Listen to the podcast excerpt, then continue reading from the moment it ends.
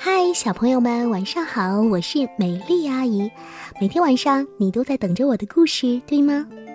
好啦，今天晚上的故事又准时来了。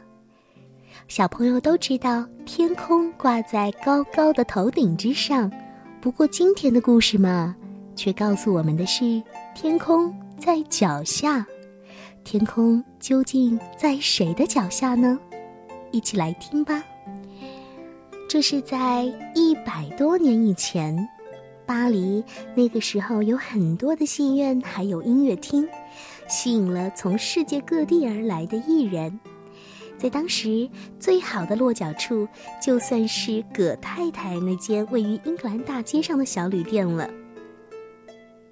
有的演员是从莫斯科来的，有的演员是从纽约来的。那些杂耍艺人，还有特技高手们都喜欢到这里来，享受葛太太的拿手菜，还有那舒服的床。葛太太辛辛苦苦的工作，尽量让客人们住得舒舒服服的。她的女儿米瑞也是一样勤快，切洋葱、削土豆、洗床单、拖地板，没有一件不是她拿手的。而且他还是一个很好的听众，最喜欢听流浪艺人们讲城里或是旅途当中各种冒险的故事。有一天晚上，一个瘦瘦高高而且神色看起来有些忧伤的陌生人来到旅店门前。“嗯，你好，你是哪位？”“嘿，你好，我叫贝利尼，曾经是一个走钢索的特技演员。”我现在需要一个房间好好休息。葛太太说：“嗯，好的，我有一个房间很适合你，贝利尼先生，在后院，很清静，只是在一楼可能看不到风景。”呃，很好，麻烦你把饭送过来行吗？我想一个人吃。第二天中午，米瑞去后院收床单的时候。忽然看见那个陌生人在横跨院子的绳索上走着，米瑞看呆了。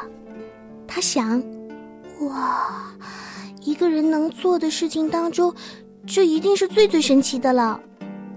米瑞这个时候两脚发痒，恨不得能立刻跳上绳索来体验一把。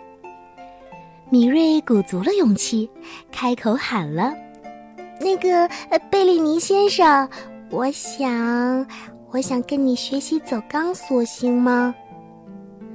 而贝利尼先生叹了口气说：“嗯，那可不好，你一旦开始学了，脚就不愿意再踩在地上了。”而米瑞很诚恳的恳求他：“哎呀，请你教教我吧，我现在的脚已经不愿意站在地上了。”尽管米瑞很诚恳的哀求，可是贝利尼还是摇摇头。每一天，米瑞都很仔细的观察他，看他的脚是怎么轻巧的划上绳索，然后稳稳的向前走的。他两眼直接看着前面，从来不向下看，那个神情就像是做梦一样。后来，米瑞实在是忍不住了。一看到贝利尼出了门，他就跳上绳索，要自己试着走一走。他站在绳索上，手臂晃动的就像旋转的风车，一下子就摔到了地上。可是问题来了，那么贝利尼为什么走起来那么轻松呢？而米瑞想，不可能的，我不可能做不到的。如果我继续努力，一定学得会。后来一直试到第十次，米瑞终于能用一只脚在绳子上保持几秒钟的平衡了。经过一整天的练习，他已经能踏出三步而不摇摇摆摆了。米瑞继续苦练，不知道摔了多少次。一个星期之后呢，米瑞终于可以走完全程而不跌落了。他迫不及待的要表演给贝利尼看一看。贝利尼沉默了好久才说：“一开始嘛，每个人都会失败的，大部分人都放弃了，你却能一直试下去，或许你是有天分的。”真的吗？谢谢你的夸奖。从此之后，米瑞每天早两个小时起床，在太阳还没有照进院子之前，他就把所有的活儿全都做完了。剩下来的时间呢，就是用来练习。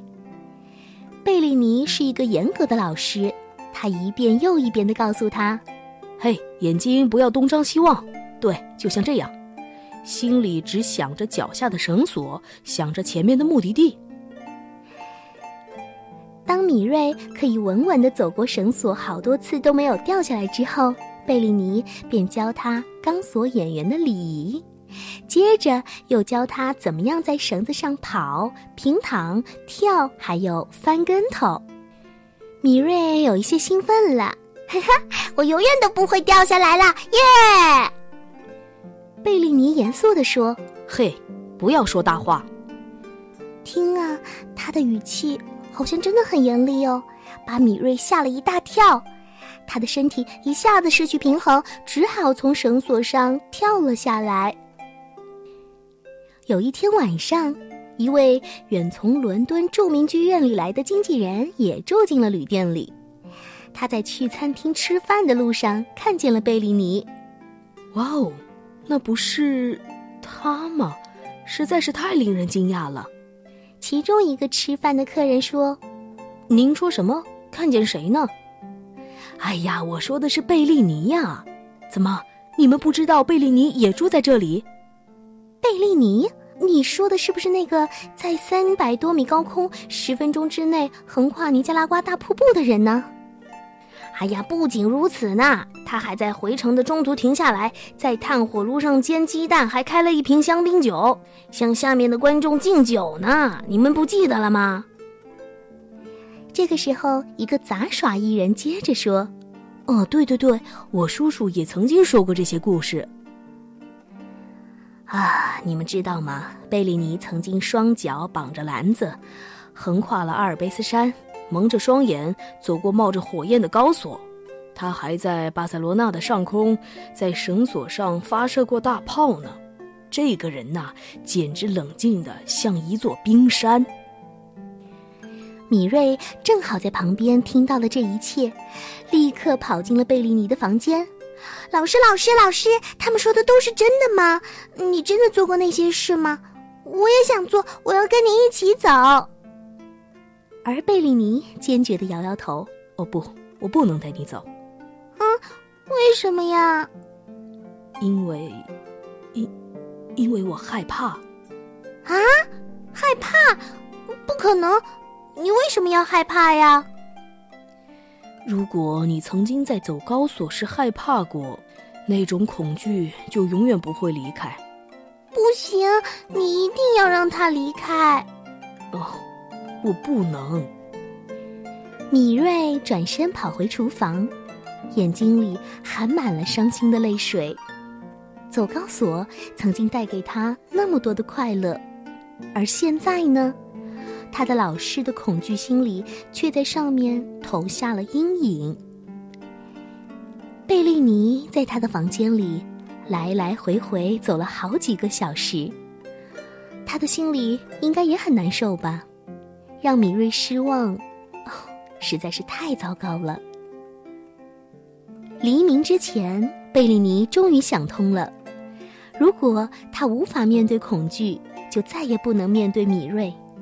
他知道该怎么办，但是，但是能够成功吗？当天晚上，经纪人回到旅店里，发现贝利尼正等着他呢。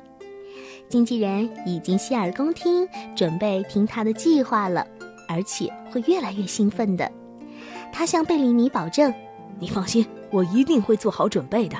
”同时，他又对自己说：“嘿嘿，我可要好好的赚上一笔。我是多么幸运呢！正好这个时候在这儿遇见了你。”后来啊，贝利尼找来了一条中间缠钢丝的绳索，又借来了一个绞盘，连夜把钢索布置好。第二天晚上，米瑞听见街上一阵闹哄哄的，这是发生什么事儿了呢？他的母亲葛太太说。嘿，米瑞，我的宝贝儿，如果这么好奇的话，就出去看一看好了，也许会让你开心的。米瑞走到街上的时候，发现广场早就被人群挤得水泄不通了。这人也太多了。一开始，米瑞几乎看不见经纪人在空中打的亮光圈。经纪人这个时候大声的喊道：“嘿，伟大的贝利尼回来了！”啊！米瑞听到之后又兴奋又紧张。啊，那会是真的吗？贝利尼踏上钢索，向观众敬礼。